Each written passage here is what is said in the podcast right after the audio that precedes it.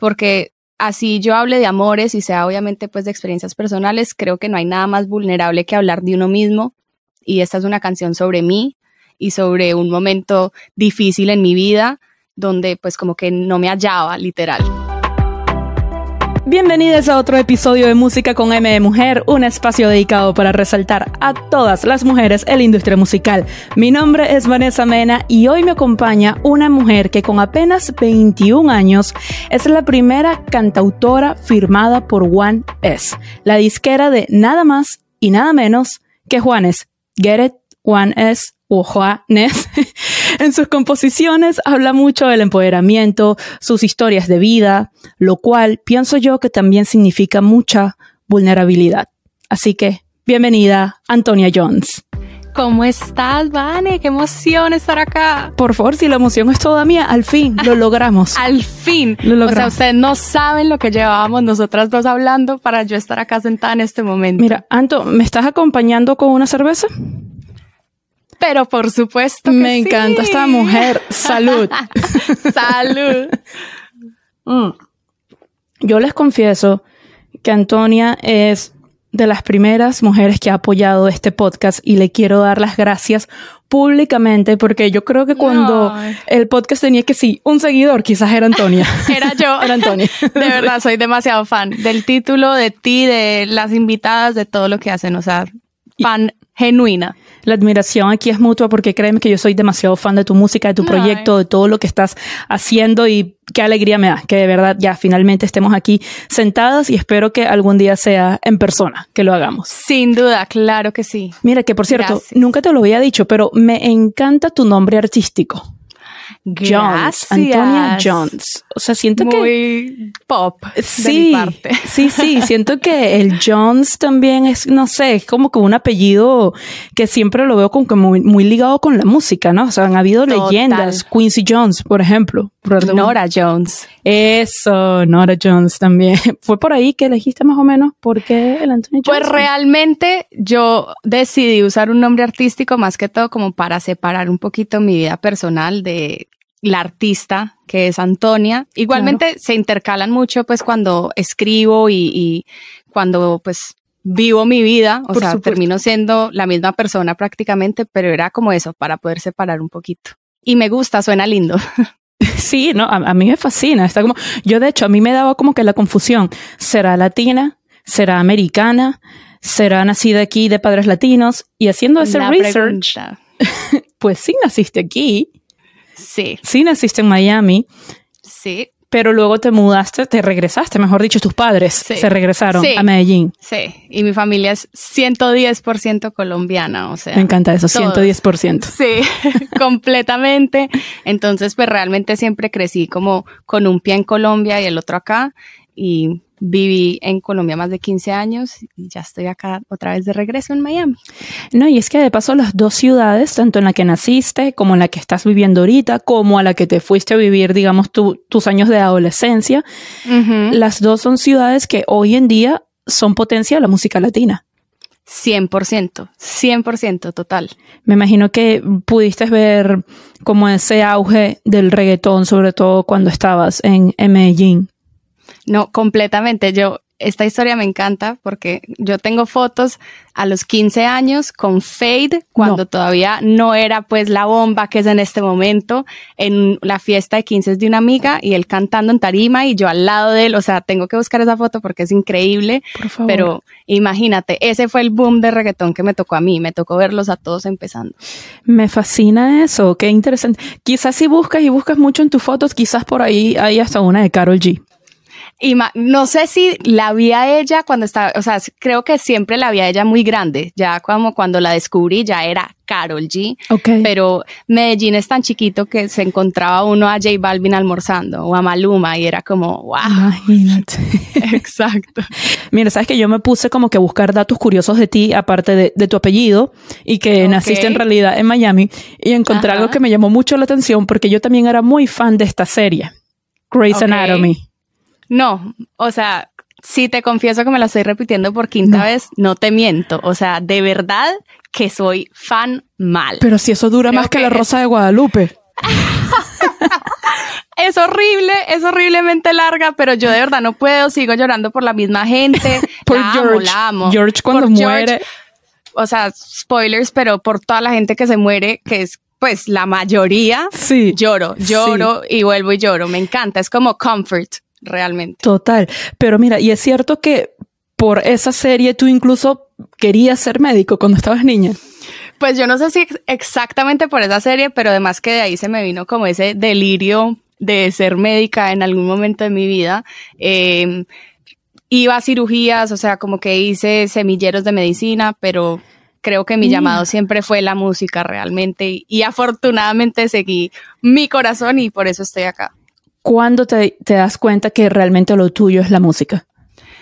Pues yo empecé como a los 14, que conocí a un productor que se llama Andrés Múnera en Medellín, él me oyó cantar y como que me dijo, tú podrías hacer esto for a living, o sea, como que nunca lo habías pensado y yo, obvio, sí, pues yo estaba en teatro y en los coros del colegio, pero pues todo el mundo quiere ser cantante cuando está chiquito, yo no yo lo veía súper improbable. Entonces ahí a los 14 él me dijo como yo creo que tú tienes un potencial muy grande y grabé unos covers y ahí me empecé a meter como en el cuento y en la película y yo, yo creo que yo estoy hecha para hacer esto y realmente sí es mi sueño y lo he tenido siempre. Y así me fui yendo y hoy tengo 21 y sigo en lo mismo. Te confieso que yo pensaba que tenías más edad no por tu apariencia física, sino por tus letras, la, la, cantidad de temas que has sacado, lo rápido que has avanzado en tu carrera, porque precisamente firmas con una disquera antes de graduarte del colegio. O sea, Hannah Montana y tú. yo te lo juro, yo siempre digo eso, o sea, no me comparo obviamente con Miley, pero vivía yo como esa doble vida de que me iba para el colegio hasta las 3 de la tarde y de ahí hasta las 3 de la mañana me iba para un estudio de música a grabar y, y como apostarle pues a ese otro sueño que tenía, que era cantar, obviamente. Claro. Entonces, sí, e, era muy, muy Hannah Montana. Qué curioso que lo dices porque siempre uso como esa comparación. Pero es que sí, sí suena muy Hannah Montana tu vida, sobre todo en high school. Que, no, imagínate. No, y, me imagino tus amigos también en ese momento te verían como que súper cool. pues sí, y a la, o, o, a la misma vez como esta niña, ¿qué está haciendo? O sea, como que, pues ah, yo era muy callada y como que realmente nunca fui como la que se hace notar. Pues, o sea, yo era muy tranquila y todavía soy muy tranquila como con esas cosas, entonces tampoco era que me sentaba, hola, soy Antonia y yo canto. No. O sea, yo literal la doble vida. O sea, que hay algunos que no tenían ni idea. No, se dieron cuenta cuando saqué canciones.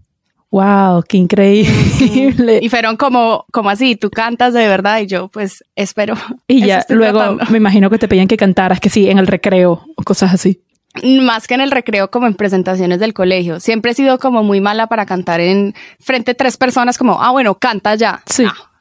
Jamás. Ay, yo que te iba a pedir que me cantaras. Por ti, Vane, lo considero más. Ah, eso me, así me gusta, así me gusta. Mira, ¿y esa disquera con la que firmaste a los 17, era la misma de Juanes o era otra? No, era otra en Medellín, era mucho más pequeña, pero realmente con ellos empecé como un proceso de encontrar mi sonido, de descubrirme a mí como compositora, de darme cuenta que realmente sí era una industria de la que quería ser parte y creo que estaba también muy chiquita y estuve como pues expuesta muy rápido a la industria, pero, pero me ayudaron un montón como, como a encontrarme a mí como persona y como artista también. Qué bien. ¿Y cuándo, cuándo llega Juanes entonces a tu vida? Juanes llega, yo me vine a vivir a Miami después de la pandemia, o sea, creo mm. que a principios del 2021, realmente no tengo ni idea, o sea, como que después de la pandemia no sé en qué año estábamos, no tengo noción como del tiempo, 2020. pero creo que fue a principios del 2021 que me vine para Miami y yo a él lo había conocido en Colombia, en, o sea, tuve la oportunidad de conocerlo mientras él estaba grabando un comercial en Medellín y yo le había mostrado mi música y él me encanta tu proyecto, pero cuando yo llegué acá ya fue como listo, o sea, Juanes, estoy acá, estoy a tu lado, ¿qué podemos hacer? Justamente, eh, pues él estaba abriendo una disquera y todo se dio y terminé pues firmada. Qué, qué increíble es y qué increíble poder decir que eres la primera cantautora firmada por la disquera de Juanes. Todavía no me la creo. No, y, y de paso, o sea, a ver, si Juanes es un ícono para Latinoamérica y un ícono global, en Colombia más aún, porque a ver, Juanes, es Juanes es para Colombia lo, que Ricardo Montaner es para Venezuela. Exactamente. Perfecto, exacto. Entonces es como que wow, ¿sabes? A mí se me olvida, o sea, se me olvida con cuando lo veo, se me olvida con quién estoy hablando. Es como, ay, ¿verdad que tú eres Juanes, ganador de Grammy? O sea, pues como que es una locura. 100%. Pero mira, sabes que cuando te presenté al principio, eh, dije que bueno, que tú hablas mucho del empoderamiento, de, de, tus historias de vida, pero vamos primero con la parte del empoderamiento, que precisamente tu sencillo debut, eh, Pago Yo, si no me equivoco, ¿cómo es que se llama? Sí. Me encantó. De, verdad que me encantó. Creo que lo lanzaste hace tres años. No sé si fue la misma fecha que llegaste a Miami. No, fue, fue antes, fue, fue como un año y medio antes de llegar a Miami. Esa, la verdad es que te digo que para las fechas soy la peor, o sea, duras penas sé cuándo cumplo años yo, por ejemplo, pero... Estamos en el 2023, por si acaso. ¿Segura? ¿Y qué día es? eh, la saqué hace un buen rato, pero sí, esa canción fue, me acuerdo y todo cuando la escribí como con mi equipo de trabajo en ese momento en Medellín y fue como, ok, definitivamente esto es como lo que, o sea, lo que yo quiero representar, lo que me mueve a mí el piso, este es el mensaje que yo quiero dar y pues tenía 17, 18 años cuando la estábamos haciendo. Entonces yo decía, este es el mensaje que yo le quiero dar a las niñas de mi edad, más chiquitas, más grandes, a todas. Y me impresiona porque de hecho para quienes no hayan escuchado la canción aún, hay una parte que dice, no te sorprendas si soy yo la que llama, si de pronto la cuenta la pago yo. Y esa frase me mató, la amo, porque eh, también, ¿sabes? Está mucho el tema de que hay hombres que se intimidan con esas mujeres que dicen, hoy pago yo. Como también están las mujeres que tienen la mentalidad de que el hombre siempre debe pagar. ¿Cuál es tu opinión con ambas partes allí? Yo creo que hay que relajarnos un poquito en general. O sea, el que yo creo, a ver, yo normalmente lo que pienso, todos los casos son distintos, pero cuando yo invito a alguien a algo, o sea, si yo invito a alguien a salir, pues siento que es como, no responsabilidad, pero siento que esa es la invitación que le estoy haciendo, como pues cuando uno habla de pagar, o si me están invitando a mí, pues, o sea, si me entiendes, como que yo creo que es el que invita como al plan, realmente, y no siempre el hombre lo invita a salir a uno, no hay veces también es como, hola, que tomes la iniciativa conmigo, exacto. Y pues realmente no es solo, o sea, cuando yo digo pago yo, no es solo la cuenta en un restaurante, también es como hacer otras, otras cosas que estereotípicamente pueden ser masculinas, más en la industria en la que estoy y mm. decir como no, o sea, yo también me puedo ganar mi puesto y puedo ser parte de esta industria. 100%. Aplausos para eso. Salud por eso, porque me encantó lo que acabas de decir. Salud. Mm. Que por cierto, hablando de esa canción, me gustó mucho el video porque me llama la atención que en el video como que nunca queda claro quién es la que está cantando. Y me llama la atención porque era tu sencillo debut. Entonces sí. mantenías como que ese misterio de quién será Antonia. Exacto. Es que siempre quise que fuera como una canción que realmente las mujeres como que tomaran y la volvieran muy propia. Y sentía que la única manera de hacer eso era que realmente no supieran que la estaba pues quién la estaba cantando, sino que la pudiera cantar la mujer que fuera y, y la que se conectara con la canción. Creo que ese fue como el mensaje y también pues yo quería que se concentraran más que todo como en mi voz y en lo que estaba diciendo, más que en quién era yo y cómo me veo y todo ese tipo de cosas. Claro, ¿no? Y en el video también hay mucha diversidad, que creo que fue otra de las cosas que me gustó. O sea, mujeres de, todo tipo, sí, todas hermosas ese video reinas. Fue súper especial, fue divas, divinas todas, fue súper especial, súper queridas, todas muy conectadas con la canción y ese video siempre tendrá un lugar muy especial en mi corazón. Y es que se nota como mucha buena vibra, mucha buena química entre todas, o sea, traspasa la, la pantalla 100%. Ay, qué bueno. Pero eso fue ya, eso fue la parte ya hablando un poquito del empoderamiento, pero también dije que tus composiciones se basan también en historias de vida. Exacto. Y tenemos, yo creo que una de las más personales, diría yo, hasta ahora, creo yo, creo que sabes cuál voy a preguntar. 19 y 33. El chisme de chismes. El chisme, el chisme. ya, o sea que si tú tienes 21 en este momento, eh, o sea que esto es reciente. Reciente, sí. Recién Sí, sacadito del horno. Recién. Imagínate mis papás cómo estaban de emocionados apenas oyeron la canción por primera vez. Ay, pero ellos sabían o no sabían. No, pues, incluso tengo un video donde los puse oír la canción y yo dije, yo tengo que grabar esto porque los mato de un infarto donde la saque sin avisar. O sea, Que también soy muy fan de ese video. Que no sé si el video también sea basado en hechos reales. Porque pues yo soy muy fan de la terapia, realmente, y me encanta, y me encanta hablar de mis problemas con gente que no me conoce. Así que, pues, creo que era lo más natural y más que todo en ese momento de mi vida, escribir esa canción fue terapia y yo lloré en mi cama escribiéndola y fue como, listo, cerré el capítulo, mi primer sencillo creo que está listo porque lo sentí de una y por e- eso era lo que yo quería como mostrar en el video, que realmente para mí escribir es más necesidad que como, pues obviamente es placer también y me encanta, Sí. pero es completamente necesario. catarsis al final Exacto. para ustedes. Si no, no hubiera cerrado el capítulo, nunca. Sí.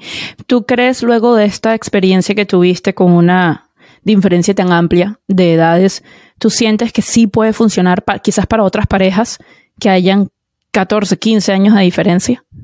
sino que yo soy muy romántica para eso, entonces me encanta creer que sí, pues y que, o sea, como que el amor no tiene edad, pero a veces en distintas etapas de la vida siento que se nota más. Obviamente hablando pues todo el mundo legal y todo, o sea, Sí, como sí, sí, bien, sí, pero Por favor. solo aclaro- tenías 19, tenías 19. Sí, exacto, solo para aclarar, obvio, pero pues sí siento que hay en épocas de la vida que se nota mucho más que en otras y en mi caso siento que se nos notaba mucho y esa fue, o sea, no fue la razón principal por la que no, no funcionaron las cosas, pero pues sí afectó las etapas de la vida diferentes en las que estábamos.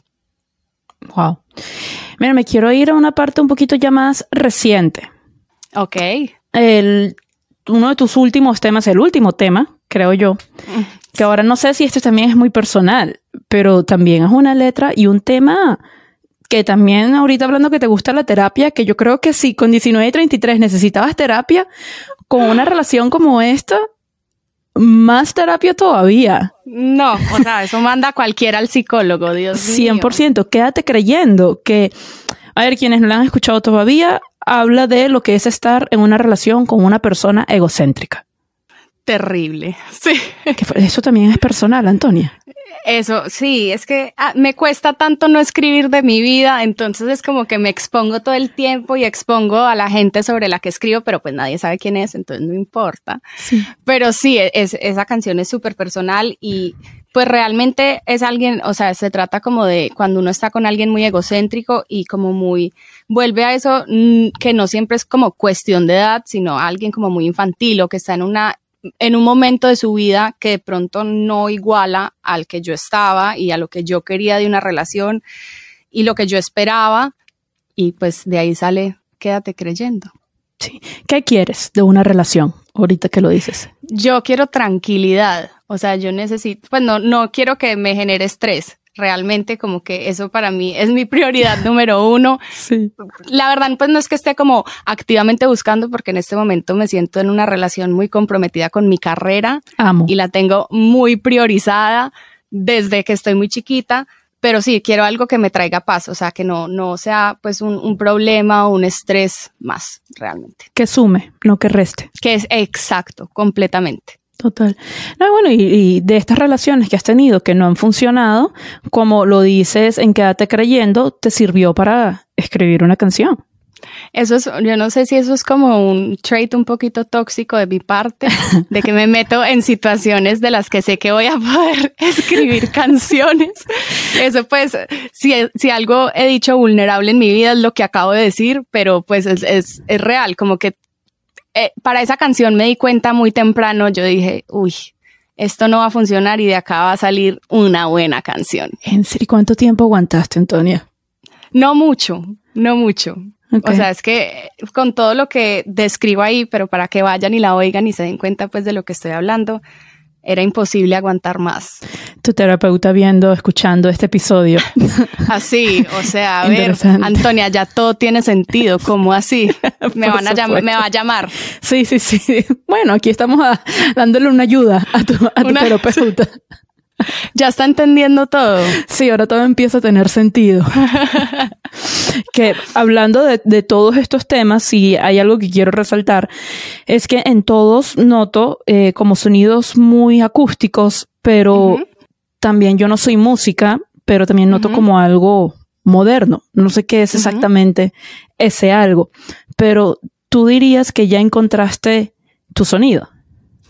Yo creo que el sonido de la mayoría de los artistas va cambiando todo el tiempo y tiene que ver mucho como con ir creciendo como persona. Yo siento que lo que hice yo en Pago Yo es muy diferente a lo que sale en Quédate creyendo o a mi manera de escribir en 1933, creo que se nota que era mucho más chiquita, o sea, que estaba como encontrándome a mí, descubriendo lo que era capaz de hacer ah, en términos pues de letras, pero no me gustaría quedarme en un sonido para siempre. Yo oigo todo tipo de música, siento que en este momento y como pues en los sencillos que vienen o en el disco que viene es un sonido pues como muy similar a lo que pues se ha oído en 1933 y, y quédate creyendo, pero me encanta explorar y no, no me voy a quedar ahí. O sea, como que sorpresas vienen y, y pues no, no me defino en un género. Me gusta eso, porque quizás de repente tenemos entonces una colaboración con Fate después de que le muestres la foto. Imagínate, yo lo conocí, no le dije. ¿Ves? Como que, lo, o sea, estábamos en el concierto de Juanes en el estadio en Medellín y teníamos el camerino al lado y pues obviamente todo el mundo se muere por hablar con él en este momento, como deberían porque es increíble, pero fue como tan, hola, hola, ¿cómo estás? Ay, tú también viniste, sí, que no, no hubo momento como para yo buscar la foto, 30 mil fotos para arriba, Fade, eres tú conmigo en una tarima. Y ahorita mencionaste que estabas en ese concierto de Juanes. Fue tu fotografía la que cantaste junto con él. Sí, me encantó. De hecho, es una de mis canciones favoritas de, de, de Juanes. Pues me casi, o sea, casi hubo un colapso, casi muero, casi, me, o sea, resucitada, eso fue una locura. Y más, pues crecí en Medellín, o sea, creo que toda la gente que me ha conocido a mí en mi vida estaba en ese concierto. Había gente que no sabía que yo iba a cantar, o sea, mis amigas algunas no sabían, creo que casi las mato de un infarto. pues fue un poquito peligroso, pero, pero sí, imagínate, mi familia entera estaba, fue como... Qué emoción. Un estadio una locura, una locura. No me quería bajar. Tranquila que vendrán muchísimos más, ya vas a ver. Y, que van a ser tu público, que van a ser el tuyo. Que van a cantar mis canciones. Exactamente, exactamente. A lo mejor saco yo a Juanes. Ah, ves, invitado especial, ¿por qué no? Juanes, estás escuchando, ¿no? Yo, yo, yo le mando este podcast y le digo, ya dije, o sea, te va a tocar. Ya, no queda de otra. Ahorita estabas mencionando eh, cómo tú has evolucionado a tu manera de, componer. Y estaba pensando, porque esto es algo que me quedé pensando en el episodio, no en el episodio anterior, como dos episodios atrás, más o menos dos o tres, con Joaquina, que ella también está muy pequeña, tiene 18. Rabia la compuso cuando tenía creo que 15 o 16.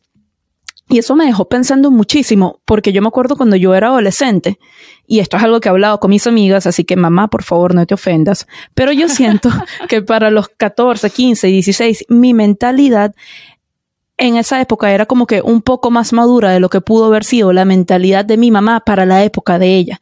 Y entonces yo veo por lo menos tú me estás diciendo que escribiste estas canciones cuando tenías 17, 18, Joaquina, lo mismo yo no tenía esa mentalidad a esa edad. Yo no tenía la mentalidad de, eh, de pronto soy yo la que te llama.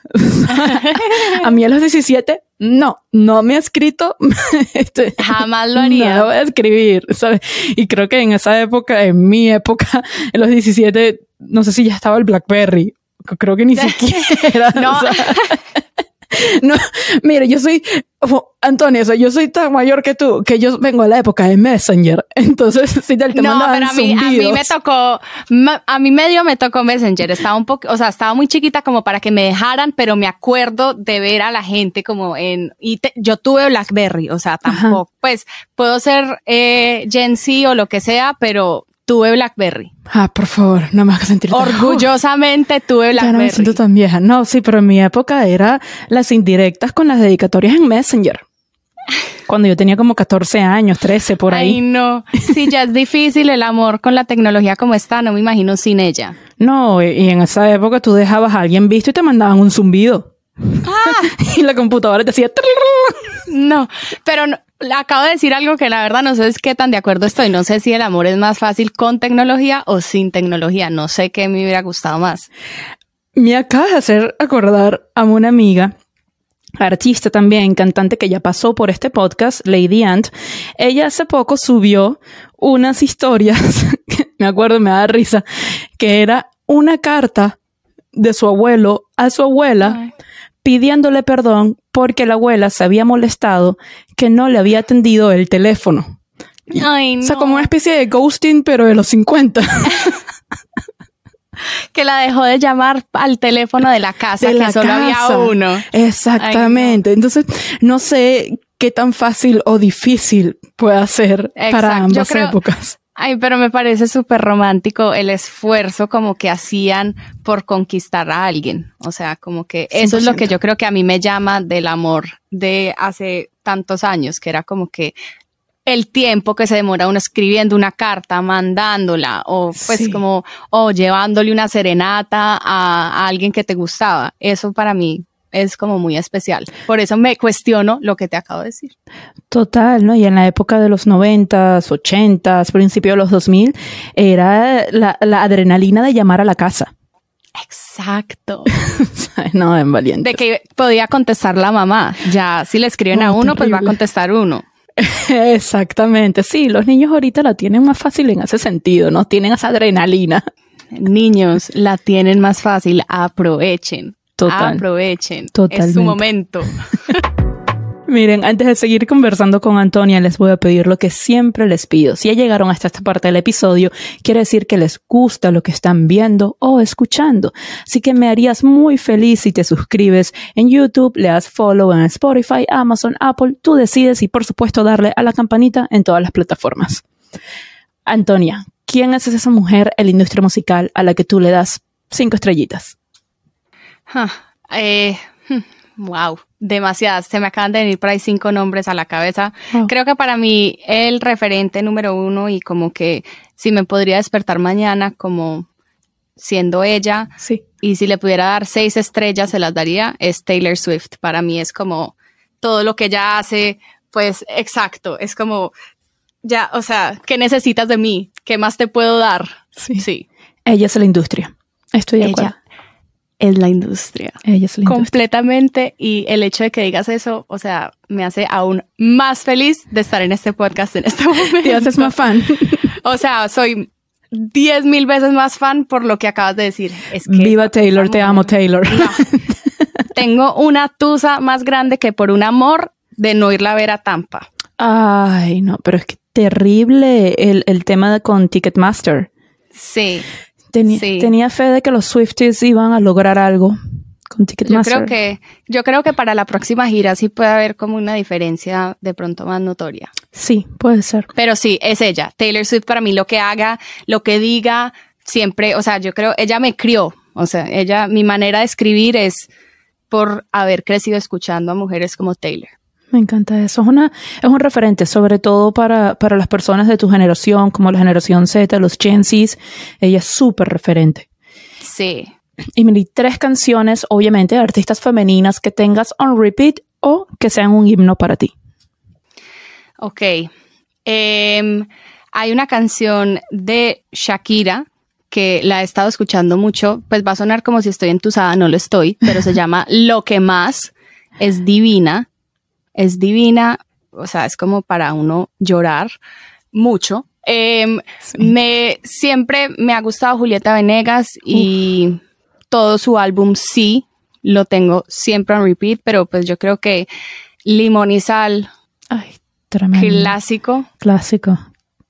Y eh, hmm, que tenga como nueva, bueno, soy muy fan de Phoebe Bridgers. No la he escuchado. No, perdón, ya, ya perdí puntos.